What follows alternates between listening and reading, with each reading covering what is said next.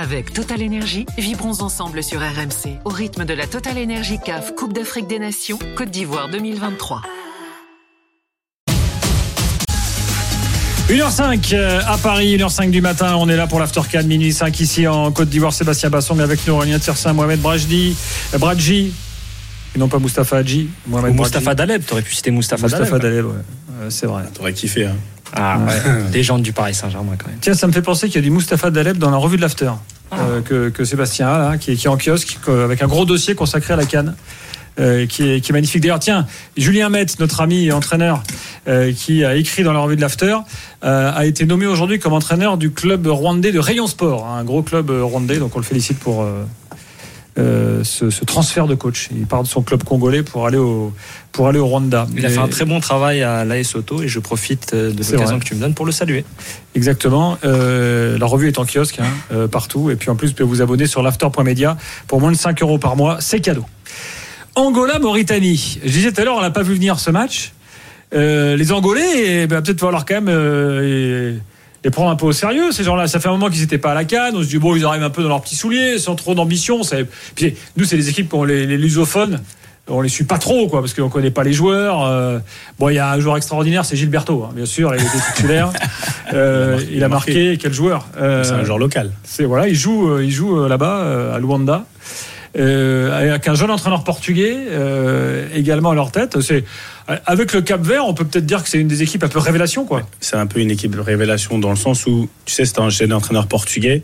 Il a, il a fait, comment dire, évoluer toutes les catégories de l'équipe nationale. Il a été chez les jeunes, il a été chez les moins de 18, on va dire les l'équipe, euh, comment dire, Espoir. espoir. Et Mm. en fait, à chaque niveau, il les a fait aller à la, au Chan. Donc, c'est quelqu'un qui connaît réellement, réellement le pays, réellement la nation et qui a un amour réel pour l'Angola. Donc, à partir de là, c'est pas non plus, enfin, c'est pas une, C'est pas si surprenant que pas ça. si surprenant que, qu'en fait, qu'il arrive à créer une certaine osmose. Après, le- leur niveau réel, je sais pas où ça va s'arrêter, mais c'est, ça fait plaisir de les voir jouer comme ça. Mm. Ils ont un certain, une certaine vision du jeu. Ils vont vite devant, c'est assez athlétique. Après, c'est, c'est assez friable derrière et dans, tactiquement, mais en tout cas, pour le premier tour, pour moi, ça fait plaisir à voir. Il s'appelle Pedro Gonçalves, euh, c'est un pays ouais. qui a déjà fait une Coupe du Monde aussi, mine de rien, à l'échelle de l'Afrique. Ouais. C'est pas 2010 rien non de plus. mémoire. je- Euh, ou 2006 même ou Togo, 2006, non, je confonds t'as avec raison. le Togo. Ça, 2006 t'as aussi. raison, 2006 avec le Togo. Euh, bon, ça fait un petit moment, mais voilà, ça veut dire que c'est, il n'y a pas une culture foot zéro, euh, je sais pas, parce qu'effectivement, comme le Mozambique, un autre pays lusophone, mais l'Angola part quand même de moins loin. C'est un grand pays euh, euh, démographiquement et euh, sur sa pour sa superficie. Bon voilà, et puis euh, en plus des beaux buts, hein, ils ont mis vraiment des beaux buts. Et T'as as raison, Gilbert. Et c'était un peu le moment de la sieste cet après-midi. Et puis en fait, tu dis chaque fois que tu rouvres les yeux, il y a un autre but. Et, euh, et peut-être Mm. aussi là le gardien qui a pas été non plus magique euh, sur euh, et la Ah, frappe en en deuxième période. Et le- l'avant-centre, là, Mabouloulou, est pas mal, hein. C'est d'autant- joue en Égypte. C'est d'autant plus surprenant que Nzola, qui était la star de l'équipe qui joue à la Fiorentina, avait refusé de venir pour privilégier son club. Et tu vois que des fois, le fait que certains joueurs refusent de venir en Ça sélection, ça, ouais, ça libère les autres. Donc euh, c'est une très bonne surprise. L'Angola, effectivement, qui avait fait un match très sérieux face à l'Algérie, tactiquement très bien en place, qui avait bien suivi le, le plan de jeu de, de Pedro Gonçalves. Et là, aujourd'hui, on, on aurait peut-être Bon, après, la Mauritanie marque deux superbes buts euh, sur des exploits individuels, euh, des chevauchés euh, fantastiques.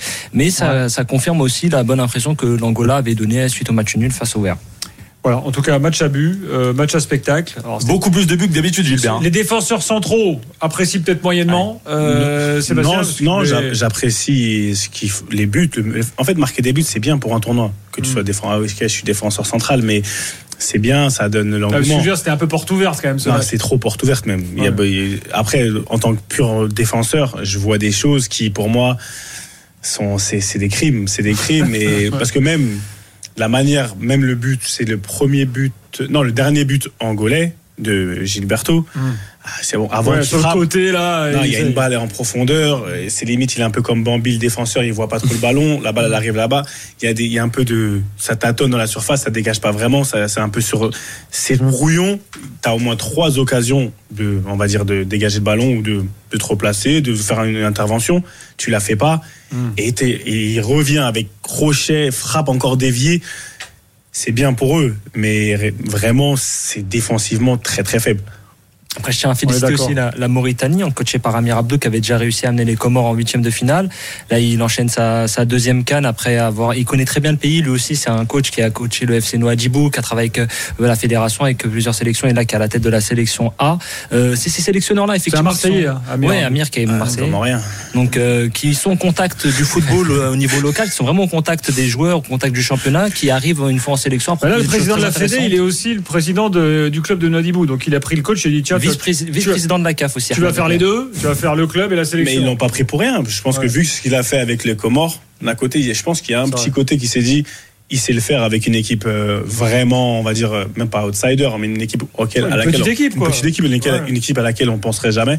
Donc pourquoi pas Il l'a déjà fait une fois, peut-être qu'il peut le refaire deux fois, et c'est encore possible. Bon, avant qu'on parle du Maroc euh, demain, j'aimerais euh, qu'on revienne un peu sur le Sénégal-Cameroun euh, Ah, d'hier enfin, soir. enfin. Euh, tout à l'heure dans euh, Génération Africa, là, qui sur, sur la chaîne YouTube, euh, ça, ça chauffait euh, euh, entre Charles Itange, Walid Cherchour, euh, tout ça, on reparlait de, de tout ce qui se passe. Euh, toi, Sébastien, quel bilan tu fais là? Euh, Quel euh, Bon, parce que euh, tout le monde du doigt. Alors, euh, ouais, alors Song, la Fédé, c'est toujours le bordel. Onana, comment se peut-il que tel imbroglio arrive? Moi, je retiens quand même que bah, déjà Aboubacar est pas là. Parfois, on a tendance un peu à l'oublier. Et puis, autre chose, c'est quand même, tu as, une génération de Camerounais là. Bah, en fait, on est loin du niveau de ces devancières, très loin même. Enfin, moi, je, la base, c'est ça quand même, avant de parler des, pro- des problèmes, non? Mais Les problèmes, ça fait partie de notre, notre quotidien. Au final, j'ai joué en sélection pendant 8 ans. J'ai toujours, on a toujours eu des problèmes. Mm. Aujourd'hui, moi, pour moi, la plus grosse différence, c'est que à l'époque, les problèmes, on savait les mettre de côté quand il fallait performer. Quand on avait le dos au mur, etc. On savait. Aujourd'hui, je trouve que les- la génération qui est là, ils sont beaucoup plus affectés par les problèmes et ils n'arrivent pas à faire la part des choses. Il y a une- c'est- le Cameroun, pour moi, euh, c'est pas une équipe euh, très talentueuse et je comptais même pas sur le talent de nos joueurs pour venir faire un résultat à la canne. C'est pas le talent pour moi. C'est, on a, comme je t'ai dit en rigolant, on a 5 étoiles, mais ça n'a jamais été basé. Non, mais le Cameroun a un truc pour lui, c'est Il y a une un sorte truc. de mental euh, un- On incroyable. appelle ça le Hemley. D'accord Le Hemley, c'est le mental du Camerounais. Et ça, c'est quelque chose qui coule dans nos veines. C'est Maintenant, un à point partir sur lequel la UCC avait insisté en mais conférence de il le sait très bien. Il le sait très bien. Et je pense que à ce niveau-là, le reste, la technique, ça va venir après. Ça, ça vient dans un plan secondaire. On a, j'ai jamais vu, même quand je jouais, on n'a jamais eu la possession du ballon. On savait bien défendre et on savait aller marquer. À un moment donné, 1-0. On mettait pas des, des, des, des scores aux gens. Et aujourd'hui, ce qui va changer, on peut parler de la fédération. Les gens, j'entends, il y a des, vous faites des, des, des conversations de oui, il doit pas faire ci, il doit pas faire ça. C'est spécial et c'est ce que c'est comme ça depuis très longtemps. Par contre, ce qui ne doit pas changer, c'est notre capacité à surpasser ça, à se dire que dans tous les cas, ça fait partie de notre euh, quotidien et on en fait, on a grandi avec ça. Aujourd'hui, ça qui me dérange, c'est qu'aujourd'hui, je les vois, ils sont apathiques, comme si ils avaient perdu ça. Et là, parce que Vincent Aboubacar, pour le coup, il a ça. Il a grand, il, Ah je l'ai vu arriver, il a ça. Et même si c'est pas le meilleur, il va te mettre ce but-là. Je rigole avec mes frères algériens. Ablida, c'est ça. Ablida, c'est cette, cette, cette confiance, limite arrogance de on est Camerounais, on aime bien être dos au mur. Le problème du Cameroun, si tu regardes bien, Gilbert, c'est qu'on est toujours les meilleurs quand on, se met nous-mêmes dans des problèmes. C'est devenu dans l'inconscient collectif pour prouver que impossible n'est pas camerounais. Et à chaque fois, ça passe. Ça passe dans nos vies personnelles, dans la sélection. Mais maintenant, si tu perds ça, là, tu deviens une équipe limite euh, lambda qui fait plus peur. Et tu dis, ah, même s'ils sont dans les problèmes, la théorie du danger, oui, mais il faut avoir ça. Et je pense que pour le prochain match, je ne peux pas enterrer mes frères camerounais parce que je sais ce qu'il y a Alors là, là, quand c'est le Cameroun, tu les enterres pas. Là, tu le dis. Là. mais moi, là, mais après, non, mais parce que c'est des, c'est des faits. Je peux pas, j'enterre personne. Hein. Moi, moi, j'ai dit, Ouais. je veux pas enterrer même la Tunisie. Je veux pas qu'on arrête, qu'on arrête de dire on peut pas enterrer cette, cette équipe, cette équipe. Chaque équipe a sa particularité. Chaque équipe a sa chance. Maintenant, il faut connaître ses forces en présence. Le match contre le Sénégal, ils ont voulu jouer un football qu'ils n'ont pas. Les seuls moments où ils ont mis le Sénégal en difficulté, c'est dans les 10 minutes quand on a mis de la pression, on les a mis dans leur camp. Je parlais avec Khalilou Koulibaly pendant une heure après le match. Il m'a dit, Seb, s'ils avaient fait ça avant, on aurait été différent. C'est Castelletto, mais, mais, mais le but. Mais quand il met le but, mais, mais même la pression qu'ils Non, ont la mis, tête, c'est. euh, c'est non, Koudou. C'est Koudou, Il a Koudou. Non, mais même comme ça, ça arrive comment? Par une pression, par une présence, en étant plus direct, en étant au combat, en étant un peu plus méchant, en étant beaucoup plus. Quand je dis camère, ça veut dire que voilà, joue avec tes forces en présence. pour, pour briser le Sénégal hier, c'était pas possible. Le Sénégal, c'est une équipe qui est au-dessus tactiquement, techniquement, ça va à 10 000. Faut, faut dire la vérité. C'était la première ligue, le Sénégal hier. C'était pas une histoire de Cannes. La- les enchaînements de passes, le, le bloc, comment il était compact, difficile. Le bloc camerounais, il s'est allé trop facilement. Ismaël Assar, il se retrouve, je parle avec Isma, il se retrouve dans les intervalles trop facilement. Sergio, il décroche trop facile parce que eux, ils ont une discipline qui est différente et ils ont des jeunes au milieu de terrain, c'est des dragsters. C'est faut pas se mentir, Lamine Camara, Pape ça. Shout out à FCMS, hein, Génération 86. Mais dans tous les cas, ah oui, non, mais ce que je veux dire par là, c'est que si tu joues avec tes forces, si tu sais qu'aujourd'hui je peux pas faire ce que soi-disant on veut faire ce football léché qui ne nous appartient pas, les dix dernières minutes, là tu les mets sous pression. Et là ils commencent un peu à se dire attention, et là Khalilou Koulibaly il a commencé à haranguer parce qu'ils ont senti que ça pouvait tourner. Mais si tu fais Ah bah, ça si 10 minutes, Nkoulou marque le fameux but égalisateur, là, on peut tête, gagner. euh, on peut gagner. Par contre, c'est si juste psychologique. Hmm. Par contre, on, on- on peut quand même. On parle Attends, de- attends, attends, excuse-moi. Ah, il y a Parce que Dibi, là, Ouais, il y a un Sénégalais. Ouais. Notre ami Ouais. Dibi, Merci il a été dithyrambique sur le Sénégal. euh, Sébastien, tu peux, tu peux rien, tu peux rien rajouter en fait là. Non, je, je remercie de ça. Mais, mais après, on peut dire que si Nkoudou met sa tête, euh, peut-être que le Cameroun peut gagner. Mais en première mi-temps, euh, le Cameroun, ils n'ont pas vu le jour. Euh, si, si on met nos occasions, on peut mettre 2-3-0 en première mi-temps, le match il est plié. Euh, notre milieu de terrain, nos trois, ils ont bouffé le milieu de terrain camerounais. Euh, euh, Sadio Mané a fait un bien meilleur match que le premier match. Euh, à tous les niveaux, on était au-dessus du Cameroun. Moi, je pense que c'est nous qui avons donné de l'espoir aux Camerounais en ne tuant pas le match assez tôt. Après, la preuve, c'est que quand ils ont mis le 2-1, on a remis un coup d'accélérateur, on a mis le troisième, on aurait même pu en mettre en quatrième. Je pense, Bon. j'appelle pas ça un coup d'accélérateur. J'appelle ça que tenter. Non, c'est pas un coup d'accélérateur Ouais. que tu as mis. Vous avez mis un troisième but en compte, ce qui est normal quand tu pousses dans le, dans le déroulement d'un match, c'est normal. Tu verras, vous avez des joueurs de qualité. Euh, euh, comment il s'appelle? Idrissa Ganaga, il est rentré, il est, par- il est frais, il est parti déborder, il a mis un centre entrée. La qualité de Sadio Mané, ça joue à des détails. Aujourd'hui, le football, la différence que les gens, il faut qu'ils comprennent, c'est que le football, c'est pas le basket. C'est-à-dire que les histoires de stats, quand tu regardes la feuille de stats, ça peut pas te donner l'équipe qui va gagner le match. Le football, c'est une science qui est inexacte. Les, avec des si, si on avait tué le match, si on avait, ça fait partie du jeu. En fait, quand les gens ils disent ouais, mais si on avait tué le match, ils auraient pas existé dans les deux sens, hein, Ouais. que ce soit pour le Cameroun ou n'importe quelle équipe. Pour moi, c'est pas que ça n'a pas sa place, mais c'est des suppositions. On parle dans le, c'est, c'est, c'est dans le, c'est dans le conditionnel. À, ce moment-là, le match il est ce qu'il est. Ça fait partie du. Le Cameroun devait faire plus. Et ils ont eu des occasions, le Sénégal, le Cameroun, ils auraient pu, ils avaient des, on va dire des opportunités. Ça. Ils avaient des opportunités, mais offensivement parlant, c'était trop pauvre parce qu'ils essayaient de rentrer, etc. Et ils étaient même pas physiquement prêts, ou en tout cas au niveau des Sénégalais. L'intensité des Sénégalais, elle Oui, c'est un extraordinaire. autre niveau, ça sûr. Elle est extra- extraordinaire. Donc pour, pour jouer à ce niveau-là, les Camerounais étaient toujours en retard, toujours un mètre derrière.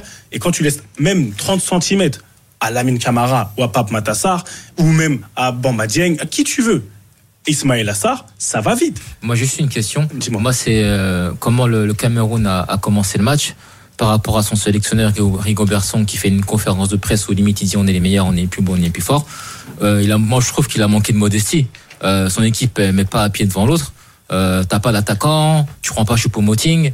Euh, moi, je pense qu'il aurait pu vous faire du bien. Euh, parce qu'avec les centres que vous avez, Enfin, quand il franchement- prend pas Choupo-Moting, il est, il est à Boubacar. Donc euh, c'est sûr qu'ils sont à Boubacar. Et oui, même- mais là, tu mets all-in sur Aboubacar. Mm. Et si Aboubacar il est pété, t'as plus rien derrière. Et c'est ce qui se passe en fait. Et même, tu vois ce que tu parles, on parle beaucoup de ce, ce manque de modestie, Ouais. etc. En fait, on va dire qu'il y a une certaine narrative. Il faut comprendre qu'aujourd'hui, en Afrique ou partout, quand on entend les Camerounais dire qu'on est le continent, on est, c'est vrai, on est un peuple fier. Parce que ça a fonctionné et que ça joue dans la tête des gens. Dans tous les cas, tu veux, tu veux pas, ça joue dans la tête des gens.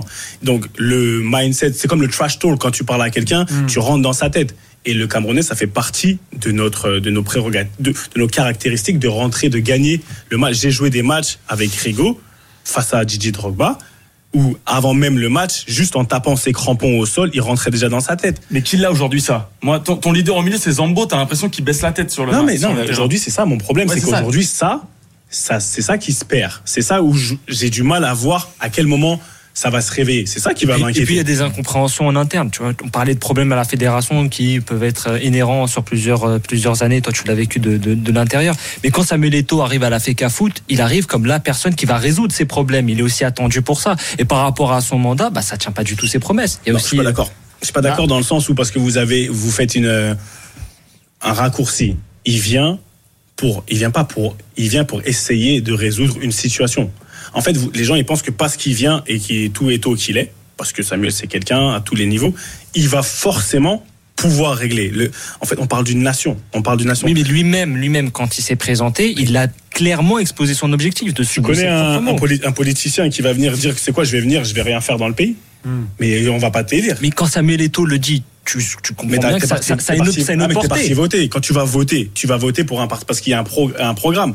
Et dans le programme, il va pas te dire, bon, tu sais quoi, On on va refaire l'histoire de la, de la fake à foot parce qu'il Voilà. faudrait faire une émission. Je rappelle qu'il y a un bouquin qui est sorti euh, d'un journaliste camerounais qui s'appelle L'arnaque, euh, Ouais, en parlant de pardon. Samuel Eto'o. Bon, on pourra y revenir dans un soir sans match, Ouais. mais euh, là, euh, apparemment aujourd'hui, il a monté le ton quand même, Eto'o, euh, devant le staff. En disant, normal. en disant, les gars, maintenant c'est qui tout double, euh, euh, on se qualifie ou vous dégagez. Quoi. Bon, évidemment, on n'imagine pas que s'il y a élimination, euh, il n'y a pas du changement. Mais enfin, voilà, apparemment aujourd'hui c'était un peu chaud quand même. c'était chaud et on pouvait s'y attendre. Mais cette Mm. pression-là, moi, j'ai, en fait, j'ai envie de voir cette pression. Il faut que les gens soient sous pression.